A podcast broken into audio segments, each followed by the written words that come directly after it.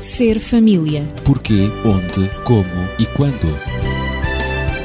Ser família. Um espaço onde o ser e o ter são a questão. Ser família. Um mundo a conhecer.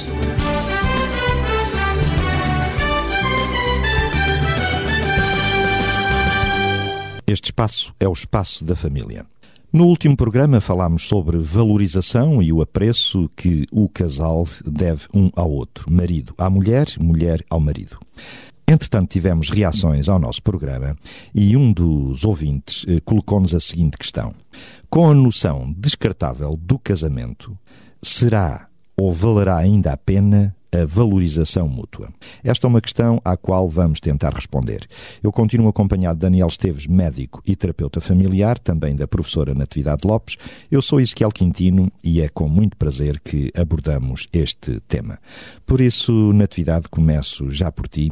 Eh, esta questão que o nosso ouvinte colocou, com a noção que existe hoje na sociedade eh, sobre o casamento, que é cada vez mais descartável, valerá ainda a pena a valorização mútua?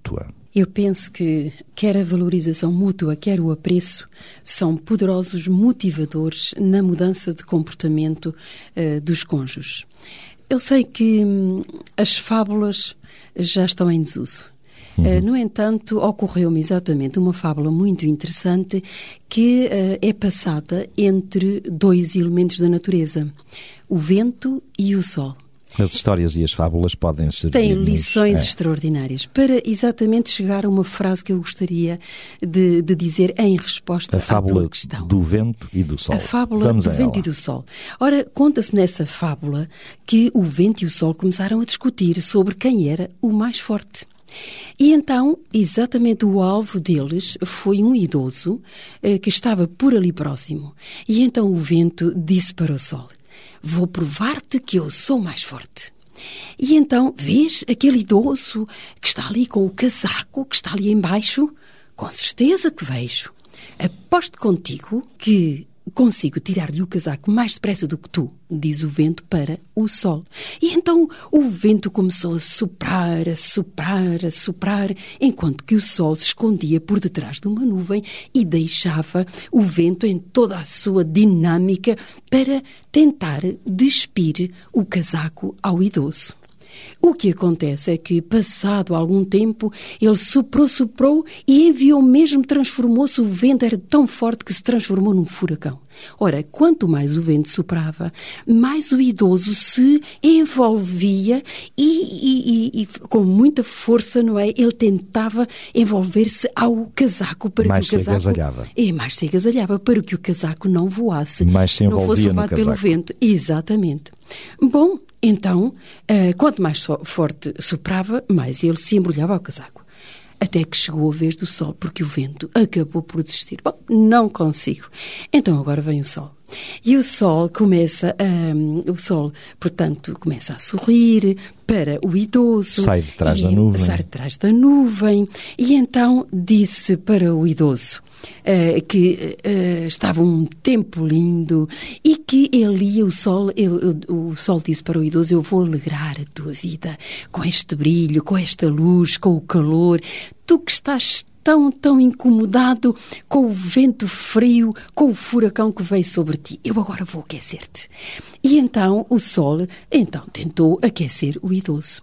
O idoso já estava a transpirar uh, e então punha, punha a mão na testa para tirar o suor, até que o astro-rei, o sol, disse as seguintes palavras e era isto exatamente que eu queria dizer em resposta à tua questão. Então diz o sol: a bondade e a amabilidade são sempre mais fortes do que a fúria e a violência. E na realidade, na prática, é isto que acontece. Uhum. A, a, bondade e a... a... amabilidade são sempre mais fortes do que a fúria e a violência. E, e nós vemos exatamente quais são os resultados, quer de uma, quer da, da fúria ou da ira, quer da violência na vida das famílias. E por isso mesmo, apesar de ser uma fábula muito antiga, tem uma lição que ainda se aplica para hoje. Pode-se aplicar perfeitamente. Exatamente. É? Ou seja, a valorização e o apreço são muito mais poderosos do que a violência e a ira um contra o outro, um, um cônjuge contra o outro. Daniel, então, na relação entre marido e mulher, na vida familiar, hum, quando se tem atitudes de bondade e de amabilidade, elas podem ser de valorização e também de apreço, e isso será que contribui então para Uh, o bom entendimento, para o desenvolvimento uh, equilibrado da vida conjugal. Contribui de que maneira? E já que se começou com uma fábula, então eu passo a contar uma história também. uh, é, uma é sempre agradável. É sempre agradável. É uma história real, acontecida, portanto, com uma senhora, Elizabeth Barrett, eh, nascida, portanto, em Inglaterra, Durham, e essa senhora, portanto, filha de um pai extremamente severo, um pai nós hoje costumamos até utilizar a expressão castrador, eh, que portanto limitava tremendamente os horizontes de desenvolvimento daquela criança, fazia com que ela, portanto, não se sentisse segura de si própria, sempre criticada, sempre colocada em xeque, de tal maneira que aos 15 anos de idade, esta jovem acabou por ficar doente e, como resultado dessa doença, eh, ficou com dificuldades, portanto, motoras significativas que a levaram, portanto, a ficar na cama. Eh, dificuldades essas das quais poderemos dizer nunca recuperou em absoluto. Mas o que é que sucedeu? Sucedeu que esta jovem, portanto, confinada à sua cama, ao seu quarto, uma vida nada interessante, começou a escrever poesia. E devido àquilo que foi publicado, um outro indivíduo, o Sr. Robert Browning, eh, leu uma poesia desta jovem, já era nesta altura uma senhora, e ficou encantado com a sensibilidade de que ela dava mostras. Eh, entra, portanto, em contacto epistolar com ela, escreve-lhe, eh, começam a trocar correspondência.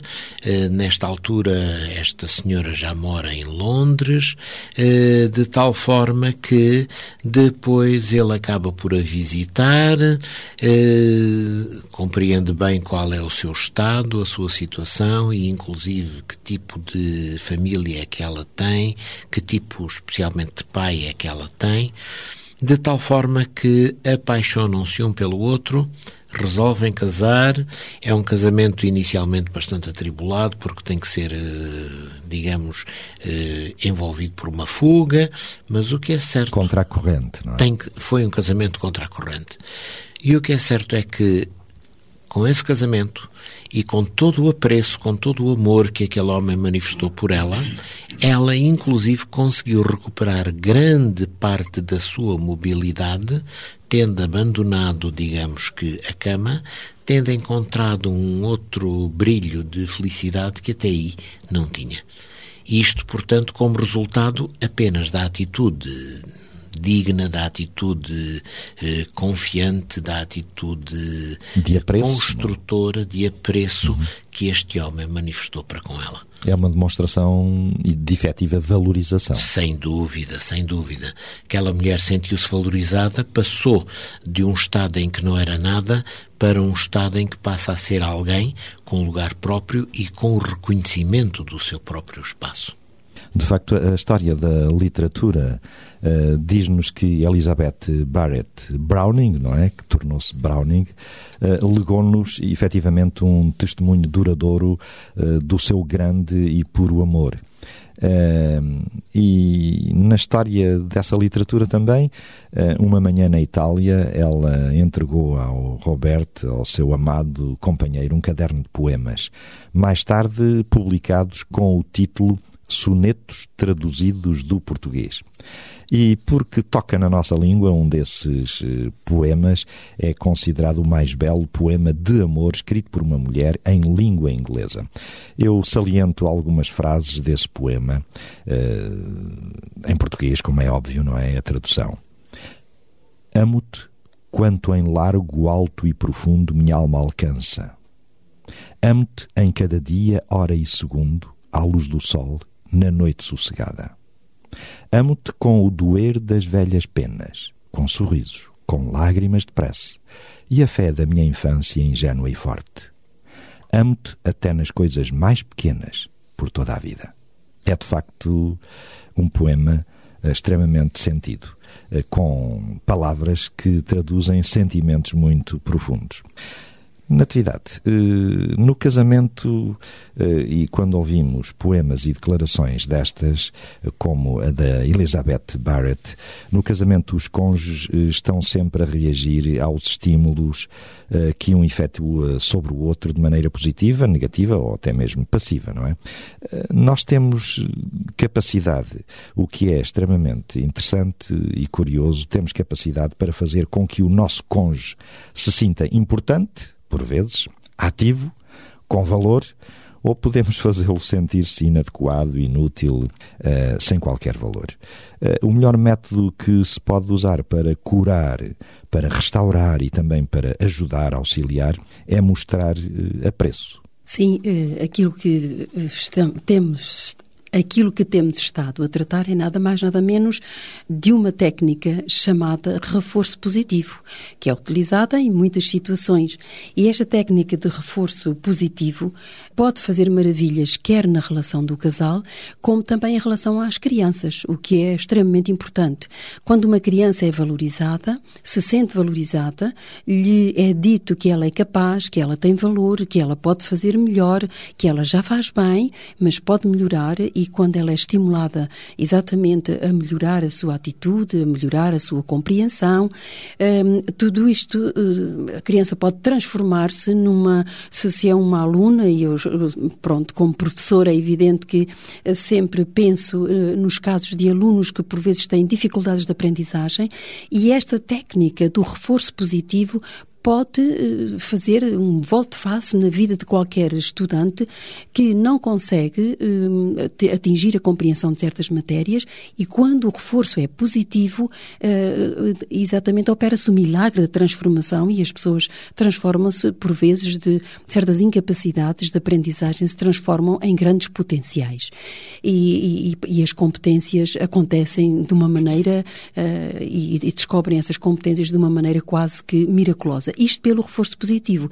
O que aconteceu exatamente com este caso, aliás, que o Daniel um, recordou uh, de, de, destes poetas e que faz parte exatamente da literatura uh, inglesa. O Robert Browning e o Robert, Elizabeth Barrett. Exato, os dois grandes claro. poetas da literatura inglesa, não sim, é? Sim.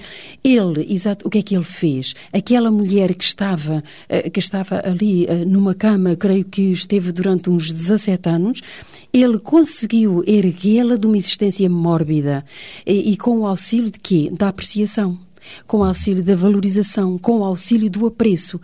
Valorizando os, os poemas que ela conhecia, ela sentiu-se uh, tão bem ela, com ela, consigo própria e levou de tal maneira a sua autoestima que ela saiu da cama. Aqueles 17 anos que ela passou na cama ficaram anulados quase que de um momento para o outro, quando ela se sentiu amada, quando ela foi visitar uh, uh, em casa, conseguiu exatamente essa visita ao domicílio para conhecer a grande poetisa dos, dos, dos versos que lhe eram enviados de forma epistolar, não é? De, uhum. Por carta, eh, ela sentiu-se tão valorizada que a cama ficou, eh, imagine-se como realmente a cama ficou para trás. Ela nunca mais, ela, ela depois passou a viajar é pela símbolo... Itália, pela, por, França, por muitos países, não é? É quase o símbolo de uma, uma ressurreição, não é? Exatamente. Uma ressurreição para uma nova vida. O importante, isto eu, eu saliento porque vale a pena, o importante que é a valorização, não só para a mulher, mesmo, mesmo num, num para qualquer ser humano. Nós, nós como família, crianças, jovens, sim, como, para, idosos, em qualquer idade, exatamente, claro. e qualquer pessoa,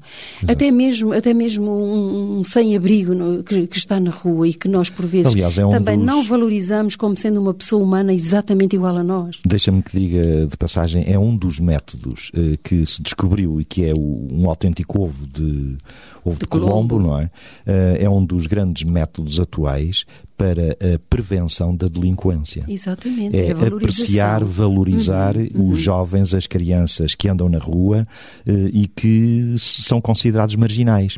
Quando os vizinhos, não é? Uh, que até têm um certo receio de, da presença deles, não é? Mas se esses vizinhos uh, o, olharem para eles e os cumprimentarem, procurarem saber o nome deles, uhum. perguntar-lhes, dirigirem-lhes a, a palavra.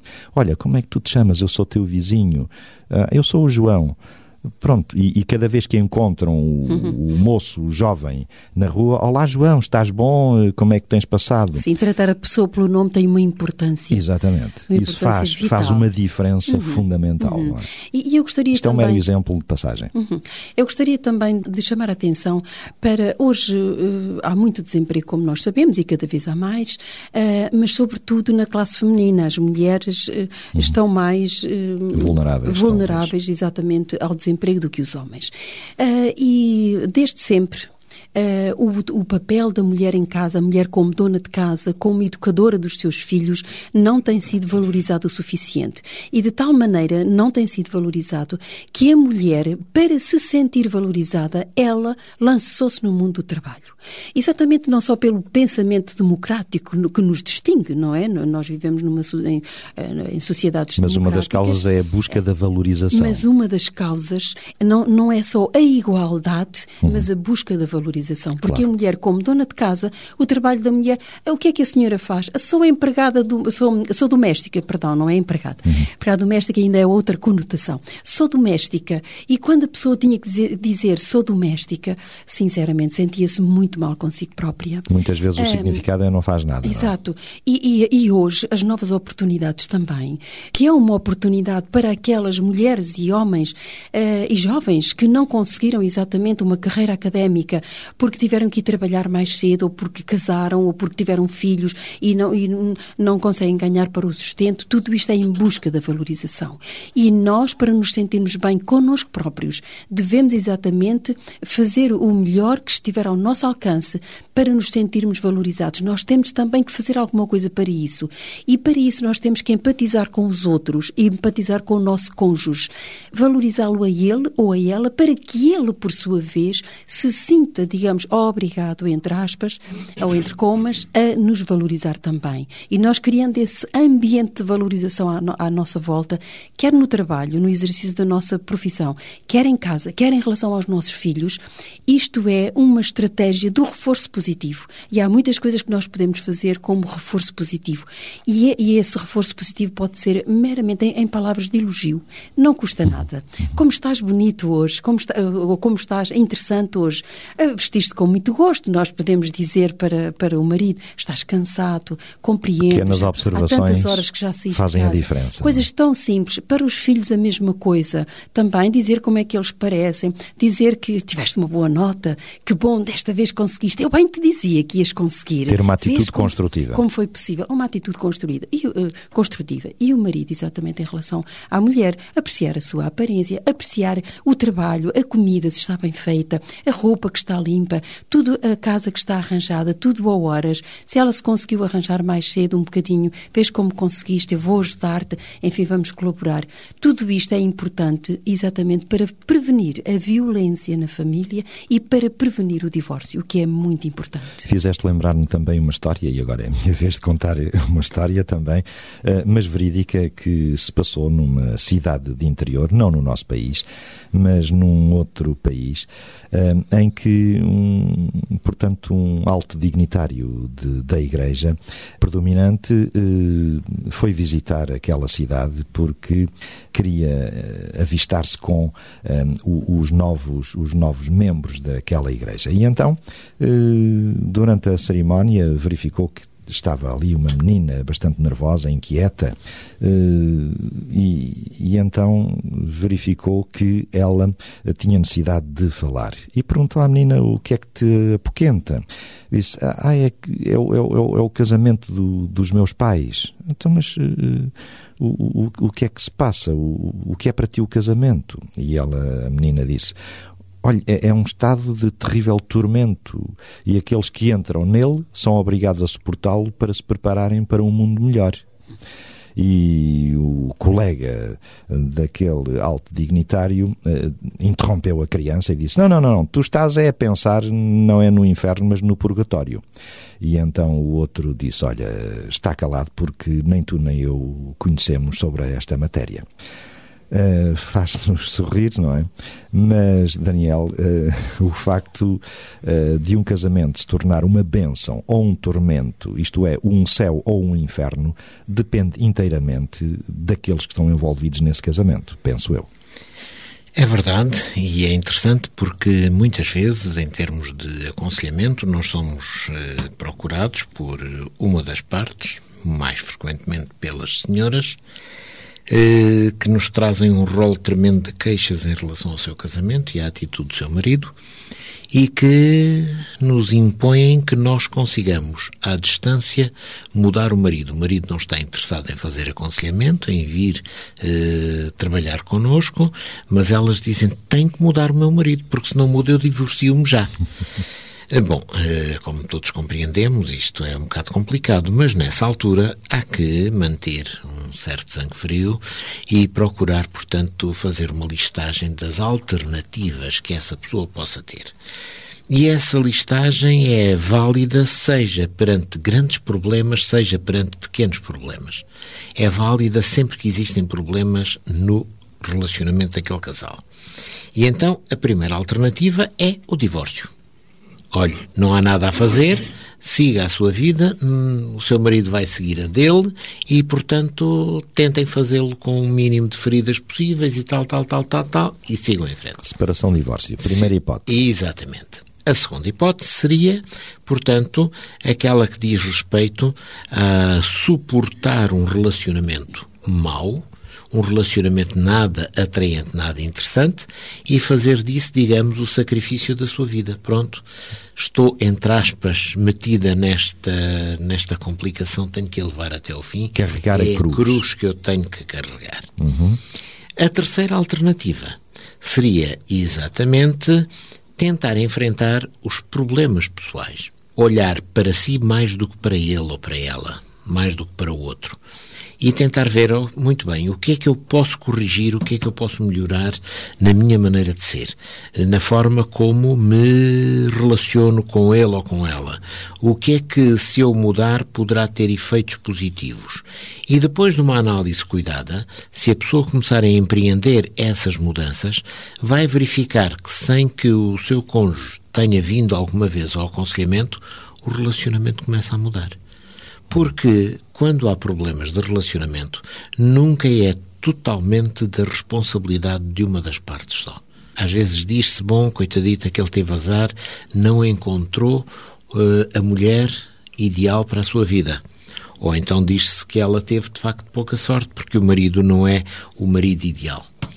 Nós não precisamos de encontrar maridos ou mulheres ideais para nós. Nós precisamos é de ser maridos e mulheres ideais.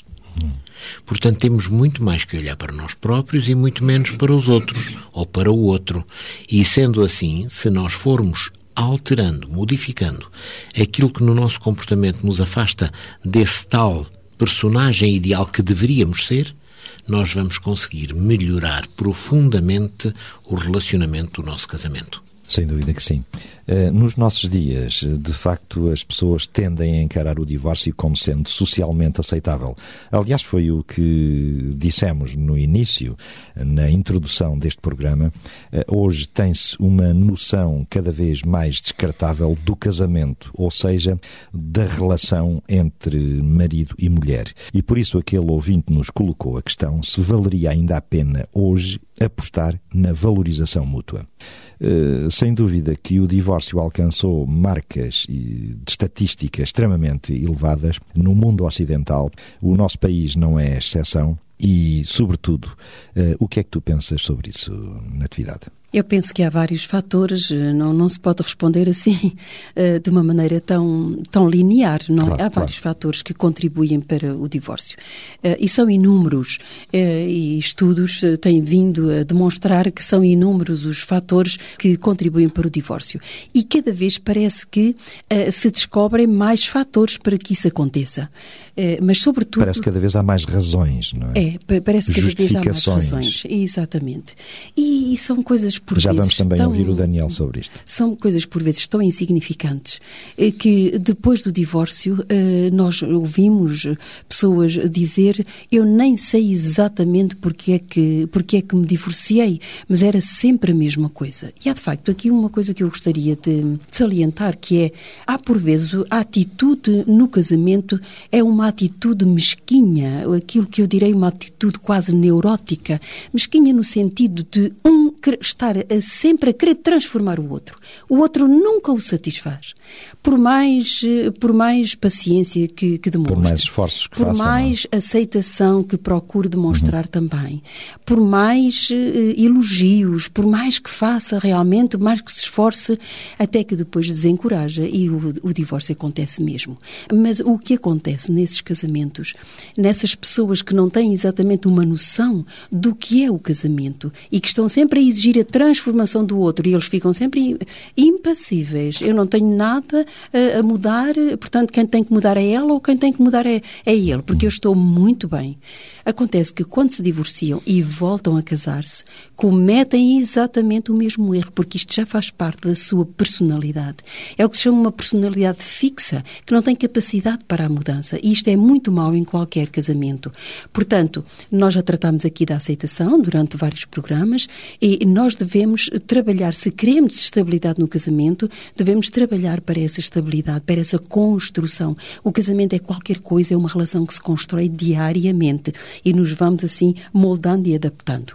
No uma entanto, coisa também sim, sim. que eu gostaria, outra coisa que eu gostaria de salientar, digamos como um método preventivo do, do, do, do divórcio, não estou a procurar responder exatamente a quais os fatores de, de, que foi a questão que, que, me colocaste, porque não, não há tempo mesmo em todos os fatores um, de, de enunciar todos eles, mas há também um outro fator que eu gostaria de falar aqui, que é as pessoas não procuram ajuda ajuda técnica.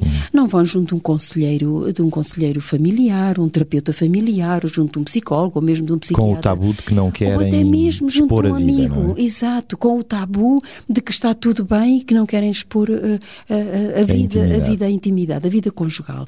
Isto é um erro. E preferem um ir erro. para a ruptura. É um erro muito, muito grande. Porque muitos ca- casamentos, segundo as estatísticas também, salvar-se-iam se os, se os cônjuges tivessem, eh, de facto, a coragem e a ousadia de procurar ajuda junto a alguém. Quanto mais não fosse, junto de um familiar muito íntimo ou de um amigo, mas, eh, de facto, junto de um técnico seria o ideal. Mas se não houver essa possibilidade, pelo menos desabafar com alguém muito, muito, muito íntimo. Daniel, julgo que um dos argumentos que é avançado é a incompatibilidade de personalidades.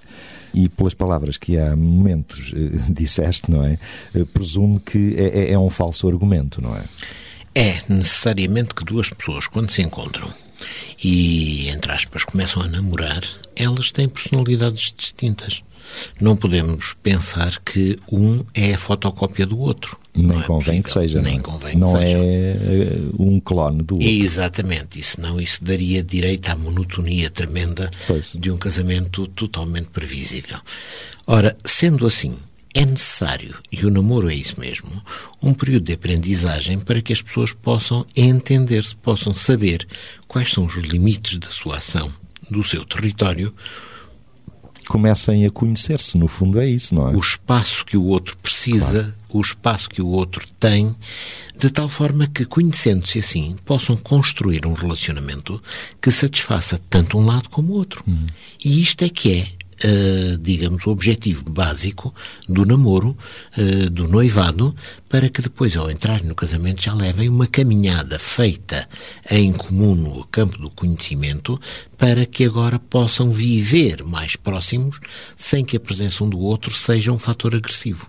E, e na realização de projetos que até já começaram a construir. é? Exatamente, de projetos Ou que com os desejam quais já- alcançar no futuro. Já sonharam anteriormente. Portanto, Isso é que é aliciante. se isso não for feito, se o namoro for encarado como uma outra coisa que não isto, o que vai acontecer é que vão chegar ao casamento completamente impreparados. E sendo assim, os resultados vão ser muito, muito limitados. Não vão chegar a parte nenhuma. Isto é que é dramático, porque não se sabe aproveitar as oportunidades que o namoro nos deveria conceder. Natividade, tens opinião também sobre isso? Sim, sim, exatamente. Eh, Uma vez que o Daniel falou no namoro, eu recordo aqui também que uma das causas eh, que podemos apontar também são os casamentos prematuros, em Sim, que claro. não existe, eh, eh, está há uma ausência de maturidade e de treino, portanto, para a preparação da vida conjugal. Quando realmente os, jovens casam, eh, às vezes na adolescência, não é verdade? Que preparação é que têm? E muitas vezes na juventude. A vida que hoje, que hoje se vive vive é tão trepidante, tão corrida, eh, que por vezes não há tempo para se fazer essa preparação. O próprio sistema de namoro, eh, como se namora hoje também, não existe eh, uma preparação, não há tempo para, para essa mesma preparação e essa preparação deveria ser feita na escola, deveria ser feita quando alguém adere a alguma religião também, deveria ser feita, é o papel da Igreja também preparar os cônjuges, os, os futuros cônjuges para o casamento, mas a família, sobretudo, é o primeiro educador em todas, eh, em, em todas as áreas eh, do conhecimento humano e do estilo de vida. E também não há tempo, muitas vezes, para a família, o relacionamento também não passa por aí para preparar os jovens para o casamento. E depois também a facilitação do divórcio, não é? O divórcio pode ser, pode ser mesmo através da internet, também é um dos fatores que não poderemos, não, não, não devemos deixar aqui, como também o declínio da vida familiar, e é isso que eu me estou a referir, não haver tempo para preparar os jovens para, a sua, para o casamento uh, futuro. Claro, sem dúvida. Daniel, uma última palavra, estamos quase. É só para dizer que talvez um dos grandes problemas seja que no namoro eles têm sempre a boca ocupada a beijarem-se, por isso têm pouco tempo para conversar. um pensamento que ajuda e que faz pensar. Se nos quiser colocar mais questões e também fazer os seus comentários e sugestões, poderá fazê-lo para o 219 10 63 10 nas horas de expediente e como dizem alguns especialistas, uma família bem organizada, bem disciplinada, fala mais em favor do casamento do que todos os sermões e conselhos que possam ser pregados. Seja feliz. Ser família. Porquê, onde, como e quando. Ser família. Um espaço onde o ser e o ter são a questão. Ser família. Um mundo a conhecer.